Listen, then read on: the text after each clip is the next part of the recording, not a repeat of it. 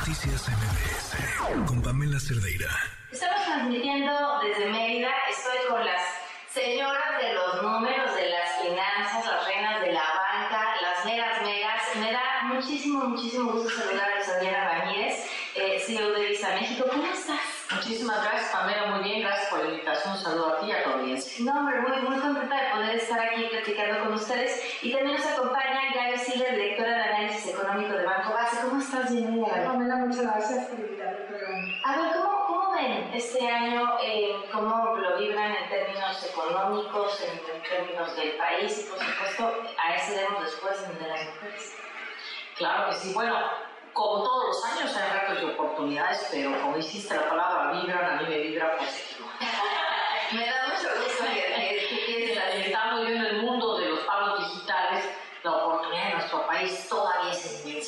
Más del 60% del consumo privado en efectivo, ese es el foco, ese es el competidor y ese es en donde todos como ecosistema y colaborando, pues estamos buscando traer, incrementar la penetración de pagos digitales y los beneficios, por supuesto, que esto trae para las personas, las empresas y la economía en general. Para ti, Gaby. Bueno, pues es un año en donde se espera una desaceleración económica, pero hay muchas oportunidades. Y la desaceleración, pues un crecimiento en México alrededor del 1.7%, después de que vimos un crecimiento del 3%, y entre las oportunidades definitivamente nearshoring, ¿no? Esto que lleguen más empresas a nuestro país y que se empiecen a perfilar también para los siguientes años, y que obviamente esto va a generar más empleo, estabilidad también para el tipo de cambio y crecimiento económico. Esto si lo sabemos aprovechar. En términos de inflación, pues todavía un reto. Vimos que el 2022 la inflación fue el principal de los problemas económicos. Este año yo creo que paulatinamente va a disminuir, pero a lo mejor vamos a cerrar con una inflación alrededor del 5.1%, que todavía está muy por encima del objetivo del Banco de México y con esto seguramente el Banco de México tendrá que seguir subiendo su tasa de interés, a lo mejor hasta un nivel del 11.5%. Hablabas del efectivo como el enemigo del ser, ¿no?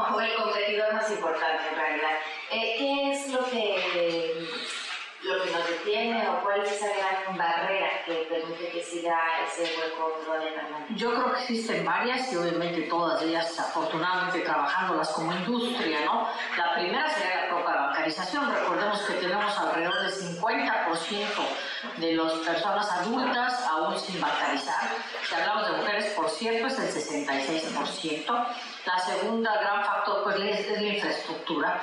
En México venimos trabajando muy fuerte en los últimos años para construir infraestructura tanto del lado de aceptación como del lado de tecnología y soluciones de pago que traigan soluciones convenientes y seguras a los, a los consumidores. Entonces, yo creo que esas son las barreras, obviamente las mujeres tenemos que tocarlo aquí, todavía tenemos una brecha mayor en donde tenemos que trabajar eh, más fuerte para, para tenerlas a través de la inclusión digital buscar esa equidad y esa inclusión, pero sí creo que todas las barreras, sobre todo ahorita en un mundo tan colaborativo, por supuesto la banca, eh, grandes instituciones financieras, pero también las fintechs, las startups, todos sumando para acelerar esto en términos de tener una mejor experiencia de consumo. Oigan, y también está aquí con nosotros Luisa Prado. ¿Cómo estás? Bienvenida.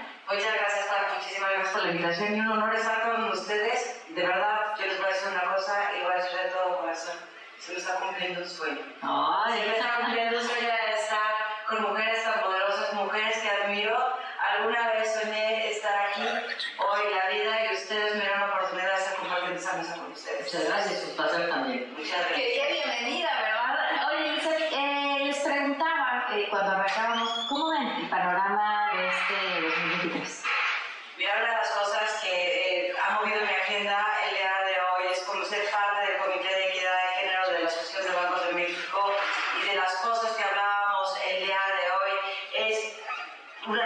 Interna y una labor externa. Internamente cerrar esa brecha de, de, de género que tanto nos ocupa, que tanto tenemos que mover e involucrar. ¿no? Somos 49 bancos que conformamos la Asociación de Banco de México, hay una sola CEO.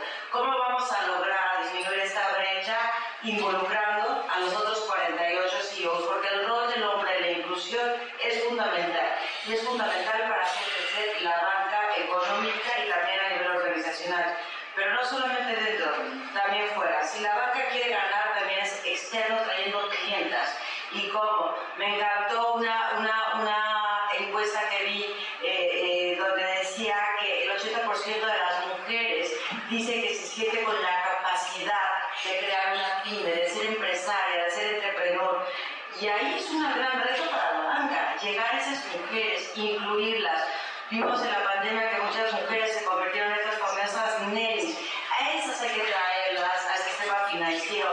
Enseñarles que tener una deuda es positivo, generar esa historia crediticia para que tengan acceso para sus empresas, para un crédito hipotecario, para hacer crecer a sus familias, hacer crecer a sí mismas. Entonces, creo que como, como banca tenemos muchísimo que hacer interno y externamente. ¿Quieres aclarar eso? No, no, bueno, coincido plenamente con lo que dice, sin lugar a dudas esta brecha de género tenemos que atacarla de manera conjunta y colaborativa. Existen para las mujeres eh, barreras desproporcionadas en el acceso a capital, eh, la tecnología, los conocimientos y habilidades para poder utilizar estos mismos y poder traer los beneficios de los pagos digitales. Hablando de las pymes, que sabemos México pues es un país pyme, nuestra columna vertebral económica está basada más del 95% en pymes y MIPYMES, nosotros hemos visto en Visa a través de diferentes estudios que el hecho de tener la aceptación de los pagos digitales les llega a un incremento en ventas hasta de alrededor del 22%. Supera muchas de las otras preocupaciones que ellos tienen en otros términos pero siempre acompañado también con una educación financiera, con un ah, apoyo a la administración completa de su negocio para que sea de una forma muy integral. Entonces, sin duda estamos en vista en nuestro día a día muy abocados al, apoyo, a la sustentabilidad y al crecimiento de las pymes en México. Fíjate, retomando lo que decías, Inclusive yo creo que una parte, porque las mujeres tenemos mucha capacidad, ¿no? Pero una cosa es quitar el miedo, ¿no? Porque hay sueños y para cumplirlos primero los tienes que visualizar y decir yo soy capaz de poderlo hacer. Y bueno, para esto, no sé, por ejemplo, hay diferentes programas que hay en banco, yo estoy en Banco Base, este programa de Together, en donde se ayuda a diferentes mujeres o hay proyectos, ¿cómo los puedo llevar a cabo? Porque mucho es falta capital, pero falta también como que dar ese brinco, esa red de apoyo a alguien que te diga tú puedes y lo vamos a hacer así en conjunto. Ya, yo creo que una de las cosas que me ha llamado muchísimo la atención de, de, varias encuestas que es porque además para mover realmente la gente necesitamos datos. Datos, pero no solamente datos, datos como objetivo hoy día y como, pues, como base dura para poderlos mover. Y, y, las mujeres es que les gustaría la mentoría y sobre todo de un hombre. ¿Por qué? Porque es una, una figura que admiramos. Pero yo creo que esa es la parte del rol del hombre de la inclusión, pero necesitamos no solamente la mentoría, necesitamos el acompañamiento. Porque muchas de las personas que están ya que tienen una crítica, que la mayoría son hombres, los empresarios, como que la vida es más fácil. Y ellas lo que necesitamos y lo que necesitamos es el networking, la mentoría, el coaching y acompañarlas, explicarlas, ayudarlas a crear un networking. Tú le preguntas a una mujer empresaria qué es el networking y la mayoría no sabe. Tenemos que ir de la mano y es esa sororidad que tiene que acompañar y decirles, tienes una oportunidad, tienes, tienes, tienes un mundo de verdad, de posibilidades, pero el chiste es llevarlas, llevarlas de la mano y es nuestro compromiso, o al menos de mi parte, ¿no? Totalmente de acuerdo y adicional a ello, tú lo mencionaste al principio, necesitamos más mujeres en las cúpulas directivas porque nadie aspira a hacer lo que no ve. Entonces queremos que las eh, gentes jóvenes, las chicas jóvenes, las profesionistas digan, bueno, sí se puede, ahí están, y están fuertes, están muy integrales, están balanceadas y eso llama la atención, ¿no? Por otro lado, a mí me parece un dato interesante ahorita un cambio importante es que las empresas listadas eh, ya lo que son los fondos de inversión, etcétera, están teniendo fondos en este año, inclusive cerca de 3 billones etiquetados para equidad de género. Y no por otra razón, sino porque está, como todas sabemos, demostrado que obviamente en un equipo diverso y con inclusión, mayor perspectiva de, de pensamiento, mayor innovación, los resultados se potencializan. Sí, definitivamente, inclusive, estoy pensando ahorita que están dedicando también consejos de administración cuántas mujeres hay, son pocas, ¿no? Y en muchas ocasiones son pues la misma que se repite en varios consejos de administración, entonces se tiene que romper como, como ese techo de cristal. Y creo también, también yo doy clases, entonces pues, a las chavas yo les digo, pues tú, o sea, visualízalo, lo que tú visualizas lo puedes lograr. También estoy de acuerdo en lo que estás comentando de que si no tenemos datos, pues es difícil tratar de arreglar una situación, porque lo que no puedes medir, ¿cómo sabes, no? ¿Cómo está y hacia dónde lo puedes encaminar? Entonces, sí sería genial que hubiera más mujeres directivas, en la banca nada más, en todos lados, ¿no? Más mujeres en los consejos de administración porque tenemos mucho que aportar y sobre todo, pues hacerlo de manera complementaria, ¿no? Obligarnos a cuotas. A mí me gusta, bueno. Sí. A ver, no sabía que sea relevante. A ver, muchas veces decimos que la imposición de cuotas es impedir el talento, sino que no, tiene que haber 50% mujeres, 50% hombres. Y una de las cosas que hablábamos esta mañana dentro de este panel es algo que ha logrado, por ejemplo, el sistema político mexicano, dentro de estas cifras del Banco Mundial. México está en el número 13. ¿Por qué? Porque esa parte que le llamamos paridad sustantiva, que es, primero a lo mejor si fue la imposición de cuotas, imposición entre comillas, o esa, llegar a esas cuotas, logró que fueran 50-50, pero en ese logro vemos una superioridad en, en superioridad me refiero no a género, sino a, a, a resultados. Entonces, esa imposición de cuotas te resulta en un beneficio bien llegado. Me explico, no hay que caer tampoco en el feminismo extremo ni en el machismo extremo, sino que crear esta parte que nos ayuda a ser mejores.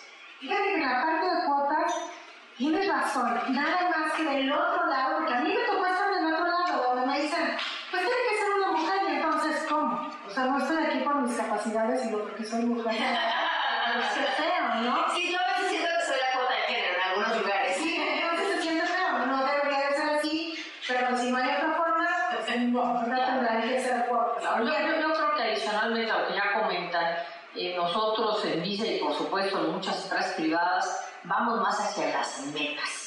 Porque las metas son interesantes, ¿no? Es un- una, exigencia de momento y de exacto, sino, pero sí un objetivo que nos ponemos porque estamos claros en que la diversidad y la inclusión son extremadamente positivas.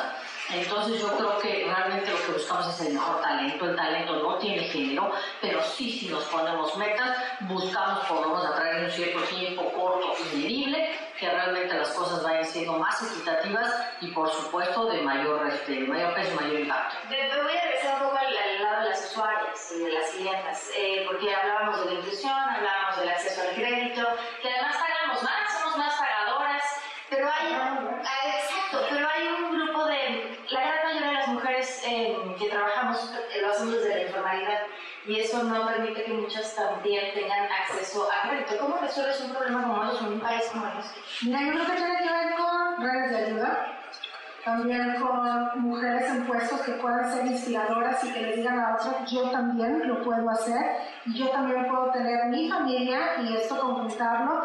Mucho de la informalidad también se da porque a lo mejor no se puede cuidar los hijos y estar trabajando a la vez, entonces lo único que encuentran es, pues déjame vender algo y desde la informalidad eh, empiezo a trabajar. ¿no? Entonces yo creo que se necesitan redes de ayuda, también la parte de las guarderías y a lo mejor así un acompañamiento que te diga alguien, que les diga, tú puedes, tú lo puedes hacer y adelante. Los pagos digitales son una puerta de acceso al crecimiento y al desarrollo financiero de las mujeres y por supuesto de la población en general. Muchas veces el origen del ingreso no es formal, como decimos aquí en nuestro país, desafortunadamente hay mucho, pero en el momento en que empiezan a tener una cuenta de débito, posteriormente una cuenta de crédito, etcétera, los bancos tan solo ver los flujos que se están moviendo, por supuesto los tipos de pago, todo lo que es el récord de esa persona, se empieza a generar un historial crediticio que permite una oferta adicional de soluciones financieras y un crecimiento de alguna manera dentro de un camino formal, aunque sobre todo de informalidad, en el mundo del desarrollo y la planeación financiera. Entonces es como quiera que sea una puerta interesante de entrada y un camino lateral que después se va por ahí integrando también con la, con la otra parte.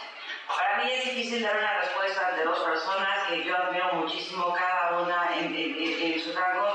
Yo hablo desde la parte consumidora y de la parte creadora de comunicación y creo que en la pandemia surgieron las famosas nenis, mujeres que tuvieron que renunciar a su trabajo o mujeres que se vieron obligadas, son cabezas de familia, a trabajar y que muchas de ellas tienen miedo a la fiscalización o tienen miedo que no saben. Entonces yo creo que es un acompañamiento, como lo insisto, en una educación financiera, señales que si tienen ellas una cuenta de ahorro o que tienen un crédito no es malo, al contrario, con eso las vamos a impulsar para ayudarlas a crecer. Entonces, creo que hay que trabajar mucho más en ello, acompañarlas y hacerles ver que este es un mundo de, verdad lleno de oportunidades a través del crédito de la banca.